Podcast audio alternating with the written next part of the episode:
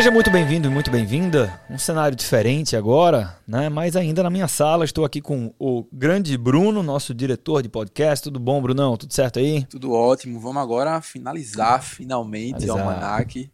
Dia de finalizar ali para sempre um dia bom.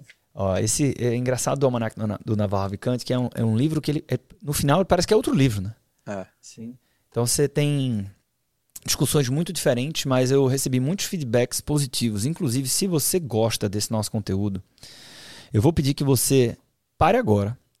Vai no streaming, pode ser o Apple Podcast, o Spotify, qualquer outro, né? E, e dá uns cinco estrelas lá pra gente. Né? Isso ajuda muito, muito mais do que você imagina. Não custa nada, é uma forma de apoiar o nosso projeto aqui. Beleza? Então, a hora de apoio. Se você gosta desse conteúdo, tem muita gente, Brunão, que chega pra mim e fala, porra, tô adorando e tal, não sei o quê. Eu disse, cadê essa galera, velho? Tu nunca conhece está agora, então vai lá e dá os cinco estrelas aí. Nos ajuda bastante. Vamos lá, vamos finalizar o Almanac do Navarro Vicante, para ir pro próximo, já tô... Não vou dar o spoiler do próximo aqui, mas já tô animado pro próximo, hein? turma vai gostar muito. Filosofia. Vamos à leitura. As verdades autênticas são heresias. Elas não podem ser ditas, apenas descobertas, sussurradas e talvez lidas. E aí ele começa a falar dos sentidos da vida. Uma pergunta profunda e de fato ilimitada. Quais são o sentido e o propósito da vida? Pergunta para o Naval. E ele diz: Essa é uma pergunta bem complexa. Pode ser uma grande questão. Darei três respostas.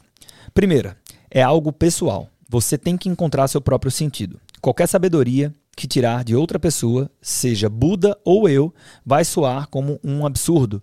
Basicamente, é necessário descobrir por si mesmo. Então, a parte importante não é a resposta, mas a pergunta. Você simplesmente tem que se perguntar e se aprofundar na pergunta. Tem que se, tem que se sentar e se aprofundar na pergunta. Isso pode levar anos ou décadas. Quando encontrar uma resposta que lhe agrada, logo verá que ela será fundamental para a sua vida.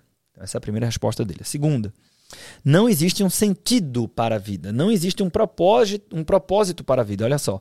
Osho disse o seguinte, abre aspas, é como se escrever na água ou construir casas de areia. Fecha aspas. A realidade é que, para a história do universo, você passou 10 bilhões de anos morto ou até mais. E estará morto pelos próximos 70 bilhões de anos ou mais, até acontecer a morte térmica do universo. Qualquer coisa que você fizer vai desaparecer, vai se dissipar. Assim como a raça humana e o planeta. Até o grupo que colonizar Marte desaparecerá. Ninguém vai se lembrar de você depois de um certo número de gerações, seja você um artista, um poeta, um conquistador, um pobre ou qualquer outra pessoa. Nada tem sentido. Você tem que encontrar o seu próprio sentido. Tudo se resume a isso. Você tem que decidir. Por exemplo, trata-se de uma peça a que estou apenas assistindo? É, é algum tipo de dança em que estou desenvolvendo o meu potencial pleno? Existe algo específico que eu quero apenas por querer? Né? Então, perguntas provocativas que ele traz assim. E ele diz que é, esses são sentidos que inventamos. Não há um sentido fundamental e intrínseco para o universo. Se existisse, simplesmente passaríamos para a próxima pergunta. Você indagaria: por que o sentido é esse? Seria, como disse o físico Richard Feynman, o equivalente a ter tartarugas ad infinitum. Os porquês continuariam se acumulando. Não há resposta que se possa dar que não leve a outro porquê. E aí, nessa complexidade aqui, né, dessa segunda resposta do Naval, vem, vem um trecho que eu destaquei. Eu não acredito nas respostas da vida eterna após a morte, porque, a meu ver, é loucura acreditar sem absolutamente nenhuma evidência que, a julgar pela forma como vive seus 70 anos aqui neste planeta, você vai passar a eternidade, o que é um tempo longo demais em alguma vida após a morte. Que tipo de Deus bobo o julga por toda a eternidade com base em um período de tempo tão curto? Acho que depois desta vida o que ocorre é muito parecido com antes de nascermos. Você se lembra como era? Vai ser exatamente assim. Antes de nascer, você não se importava com nada nem ninguém, incluindo seus entes queridos, você mesmo, os humanos, a ida a Marte ou a permanência no planeta Terra, a possibilidade de haver ou não inteligência artificial. Depois da morte, você também não se importará com nada disso. E aí, é, eu destaquei esse trecho porque o, o que eu estou tentando é, traduzir aqui né, da percepção do Naval é, é um pouco de, de, de perceber o, o, é, o impacto de perceber que é passageiro nas nossas vidas. Né? Então, aquela coisa de é, relevar mais os problemas, é, de aceitar mais as coisas, o que a vida nos entrega, é, de lidar com tudo isso ah, com mais leveza e assim por diante. Resposta 3. Lembra, são três respostas. A última resposta que vou dar é um pouco mais complicada. Pelo que li no ramo da ciência, e tenho amigos que escreveram livros sobre o assunto, comenta o Naval, eu consegui entrelaçar algumas teorias. Talvez haja um sentido para a vida, mas não é um propósito muito satisfatório. Basicamente, na física, a flecha do tempo vem da entropia. A gente falou de entropia já aqui no livro dele? Aí ele, ele explica aqui, ó. A segunda, e só para você saber, para quem gosta aí, o nome da coleção do Taleb, que tem os livros que você conhece, que é Iludite pelo Acaso, é, A Lógica do Cisne Negro, Antifrágil, etc. Esses livros fazem parte de uma coleção chamada Incerto. A próxima coleção que o Taleb vai publicar, não sei quantos livros ele já acabou, mas ele já está escrevendo, ele já falou isso no Twitter dele, chama-se Entropia. Então vamos conhecer agora qual é o significado de entropia. A segunda lei da termodinâmica afirma que a entropia só aumenta, o que significa que a desordem no universo apenas aumenta, o que quer dizer que a energia livre concentrada só diminui. Se olharmos para os seres vivos, humanos, plantas, civilizações, o que for, esses sistemas estão revertendo a entropia localmente. Os humanos invertem a entropia localmente porque têm ação. No processo, aceleramos globalmente a entropia até a morte térmica do universo. Você poderia vir com alguma teoria fantasiosa de que, por sinal, eu gosto, de que estamos caminhando para a morte térmica do universo. Nessa morte não há energia concentrada e tudo está no mesmo nível de energia. Portanto, somos todos uma coisa só. Em essência, somos indistinguíveis. O que fazemos como sistemas vivos acelera o alcance desse estado. Quanto mais complexo o sistema que criamos, seja por meio de computadores, civilização, arte, matemática ou da formação de uma família, mais de fato aceleramos a morte térmica do universo. Isso acaba nos empurrando para esse ponto em que acabamos nos tornando uma coisa só. Então, aqui o nível de profundidade, o céu é o limite. Né?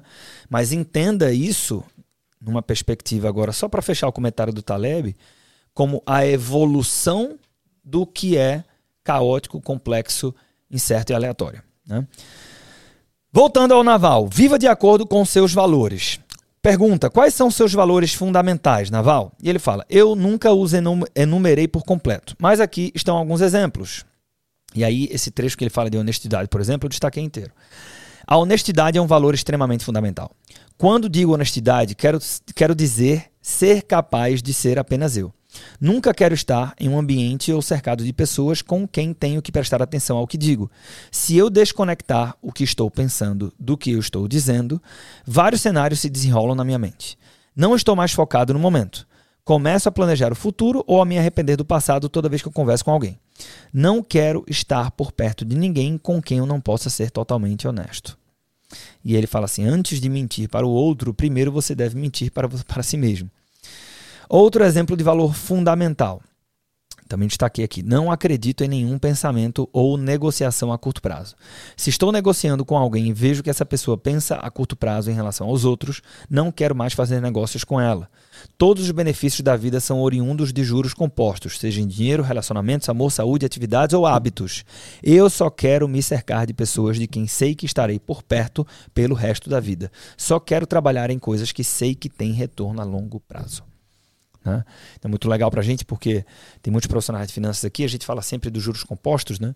E no final do dia, não precisa nem dar o exemplo. Quando você pega assim todas essas áreas que ele comentou aqui, fica, fica claro né, como, como que se encaixa esse exemplo né, da construção de valor a longo prazo. Outro valor fundamental é que só acredito em relações em que todos são tratados como pares. Não acredito em relações hierárquicas. Não quero estar acima de ninguém e não quero estar abaixo de ninguém. Se não posso tratar alguém como um par, se os outros não podem me tratar como um par, simplesmente não quero interagir com eles. Então, você veja que é muito interessante, né? O que ele fala de o sentido da vida, uma das respostas dele é que, pô, no, o meu sentido, o sentido de Buda para você parece um, uma tolice. Qual é o seu sentido da vida? A, a, essa é a postura do leitor. Né? Então, é, eu estava gravando a formação de Wealth Planners ontem, né? e tem uma aula lá que eu falo dos princípios do Ray Dalio. Né? Então, se você pegar isso aqui do. do eu, só, só topo fazer negócio me vendo como pá e tal. Né? Nos princípios da vida e trabalho do Ray Dalio, por exemplo, ele defende a hierarquia. Né? É, ele, ele, ele, ele usa os termos de é, subordinado, meu superior e tal, não sei o quê. E aí você vai discordar de quem? Né? Eu preciso dizer que o Ray Dalio tá, tá errado, o Naval tá errado. Pô, é, o que é que faz sentido para mim? Né? Onde que eu me sinto confortável? Isso é a coisa mais importante, até mesmo antes de, de, de eventualmente apontar o dedo. Vamos para os valores do, do naval. Vamos seguir a leitura aqui. Mais um, mais um. Parei de acreditar na raiva. Era uma coisa boa quando eu era jovem e cheio de testosterona, mas agora gosto do provérbio budista que é assim: guardar a raiva é como segurar um carvão em brasa enquanto espera para jogá-lo em alguém. É muito bom, também tinha destacado aqui. Não quero ficar com raiva e não quero estar perto de pessoas com raiva. Eu as elimino da minha vida. Não as julgo. Também já tive muita raiva. Essas pessoas têm que trabalhar nisso por conta própria. Elas que fiquem com raiva de outra pessoa em outro lugar. E aí ele volta, né? Ele trouxe vários exemplos de valores e ele volta dizendo o seguinte: Não sei se esses valores se enquadram necessariamente em uma definição clássica, mas esse é um conjunto de coisas das quais não abro mão e que norteiam toda a minha vida. Acho que todo mundo tem valores. Grande parte do ato de encontrar ótimos relacionamentos, colegas de trabalho, namorados, esposas e maridos está relacionado a buscar pessoas que têm valores alinhados aos seus. Se for esse o caso, as pequenas coisas não terão importância. Em geral, acho que, se as pessoas estão brigando ou discutindo por alguma coisa, é porque não têm valores parecidos. Se tivessem, as pequenas coisas não teriam importância. Conhecer minha esposa foi um grande teste, porque eu queria muito ficar com ela, que não tinha tanta certeza no início. Acabamos ficando juntos porque ela enxergou os meus valores. Ainda bem que eu já os tinha desenvolvido àquela altura. Caso contrário, não teria ficado com ela. Eu não, eu não a teria merecido. Como diz o Charlie Munger, para encontrar um companheiro digno, seja digno de um companheiro digno. E aí ele continua: Minha esposa é incrivelmente adorável e dedicada à família e eu também. Esse foi um dos valores fundamentais que nos uniu. Né? E uma coisa que, que eu destaquei aqui é, tem a ver com filhos, né? Ele diz assim: ter um filho é algo muito estranho, mas responde à pergunta sobre o sentido e propósito da vida. De repente, a coisa mais importante no universo deixa de estar em seu corpo para estar no corpo de uma criança. Isso muda você os valores se tornam inerentemente bem menos egoístas. E aí ele vai agora para um, outra, um outro tópico aqui desse capítulo que ele chama de o budismo racional. Quanto mais antiga for a pergunta, mais antigas serão as respostas. A pergunta é, feita para o Naval é a seguinte: Você chamou a sua filosofia de budismo racional. Como ela difere do budismo tradicional? Que tipo de exploração você faz? E ele disse assim: ó, a parte racional significa que tenho que me conciliar com a ciência e a evolução. Tenho que rejeitar as partes que não consigo comprovar sozinho. Por exemplo, a meditação faz bem? Faz. Esvaziar a mente é bom? É. Existe uma camada básica de consciência por trás da sua mente de macaco? Existe. Comprovei tudo isso sozinho. Acredito em algumas crenças do budismo e as sigo porque, de novo, eu mesmo comprovei e raciocinei com experimentos mentais. Mas não acredito em coisas do tipo você está pagando pelo karma de uma vida passada. Eu não vi isso. Não me lembro de nenhuma vida passada. Não tenho nenhuma lembrança. Só me resta não acreditar nisso. Você vê que de investimentos até filosofia é um cara muito pragmático, né? Quando as pessoas dizem que o terceiro chakra está se abrindo e coisa e tal, não sei. Isso é apenas uma nomenclatura sofisticada para mim. Não fui capaz de comprovar ou confirmar nada disso sozinho. Se não posso comprovar por mim mesmo ou se não consigo chegar lá por meio da ciência, então pode ser verdade, pode ser falso, mas não é refutável. Então não posso encarar isso como uma verdade fundamental. Por outro lado, sei que a evolução é verdadeira, sei que evoluímos como máquinas de sobrevivência e replicação, sei que temos um ego, então nos, então nos levantamos do chão e os vermes não nos devoram, e então realmente agimos. O budismo racional, para mim, significa compreender o trabalho interno que o budismo adota para se tornar mais feliz, melhor, mais presente e no controle de suas emoções, ou seja, um ser humano melhor. Não assino embaixo de nada fantasioso só porque está escrito em um livro. Não acho que é possível levitar. Não acho que a meditação vai me dar superpoderes e coisa do tipo. Teste tudo por si mesmo. Seja cético. Mantenha o que é útil e descarte o que não é. Eu diria que minha filosofia se resume a isso.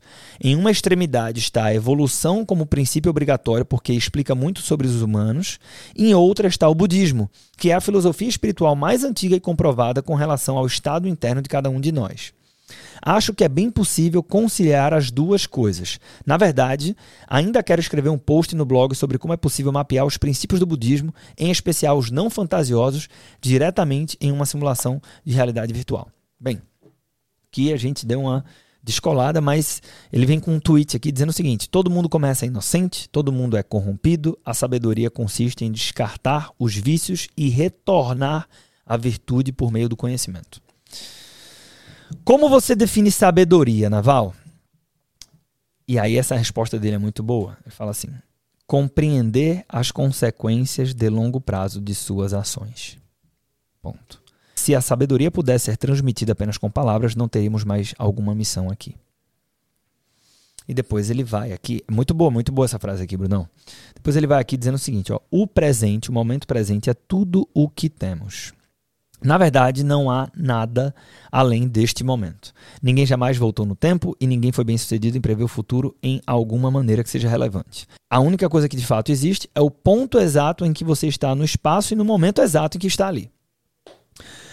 Como todas as grandes verdades profundas, tudo é paradoxal. Quaisquer dois pontos não são infinitamente diferentes. Qualquer momento é perfeitamente único. Qualquer momento passa tão rápido que você não consegue agarrá-lo. Estamos morrendo e renascendo a cada instante. Cabe a cada um de nós esquecer ou se lembrar disso. Tudo. Aí um, um, um, uma frase que vem da Ilíada, né, do Homero. Tudo é mais bonito porque estamos condenados. Você nunca será mais adorável do que é agora, e nunca estaremos aqui de novo. O Naval continua: Nem me lembro do que eu disse dois minutos atrás. Na melhor das hipóteses, o passado é uma pequena fita de memória fictícia da minha cabeça. No que me diz respeito, meu passado está morto, já era. O verdadeiro significado da morte é que não há mais momentos futuros. A inspiração é perecível, use-a imediatamente. E com esta frase, senhoras e senhores, nós temos a conclusão do almanaque do senhor Naval Ravikant. É curioso é, o Naval fechar o livro né, com essa frase, porque é quase como se dissesse o seguinte: olha, Sabe aquilo, Bruno, que a gente vem falando aqui com os nossos ouvintes, leitores, de dizer o seguinte: pô, se isso fez sentido, pô, já faz um conteúdo, já aplica na tua vida, pô, já. É, é, isso isso para mim é uma grande aula de gestão de criatividade, que é, é, colocar em prática a inspiração. Por quê? Porque ela é perecível. Então é quase como o Naval dissesse assim nas entrelinhas, né? A primeira vez que eu li, inclusive, isso não ficou tão claro para mim, mas que ele dissesse o seguinte: olha, se alguma coisa disso aqui foi útil não guarda na memória para quem sabe um dia aplicar. Né? Tenta aplicar agora, né? para que você colha bons resultados a partir da aplicação disso agora. Por quê? Porque esse negócio é perecível. Então, isso para quem publica conteúdo de forma geral agora, não estou nem falando do conteúdo do livro, né? Acontece muito isso. Putz, tive uma super ideia, eu poderia falar sobre isso, tá? mas é melhor no domingo à noite, tal. Bicho, entrega isso logo para o mundo, né? Porque, porque mesmo que você se lembre do que era a coisa, uma vez que a inspiração é perecível, a forma como você vai passar essa coisa é, talvez não seja tão bacana quanto naquele momento da inspiração. Brunão, comentários. Eu acho que esse trecho ele reforça também com o último tópico que ele usa no livro, que é a ideia do presente, né? O aqui e o agora. Sim. Também é isso. Você quer guardar a inspiração para depois, não existe depois, não vai existir essa inspiração no futuro. Existe agora. Você está inspirado agora, então aproveita o momento e, e, e curta e, e faça o que tem que ser feito.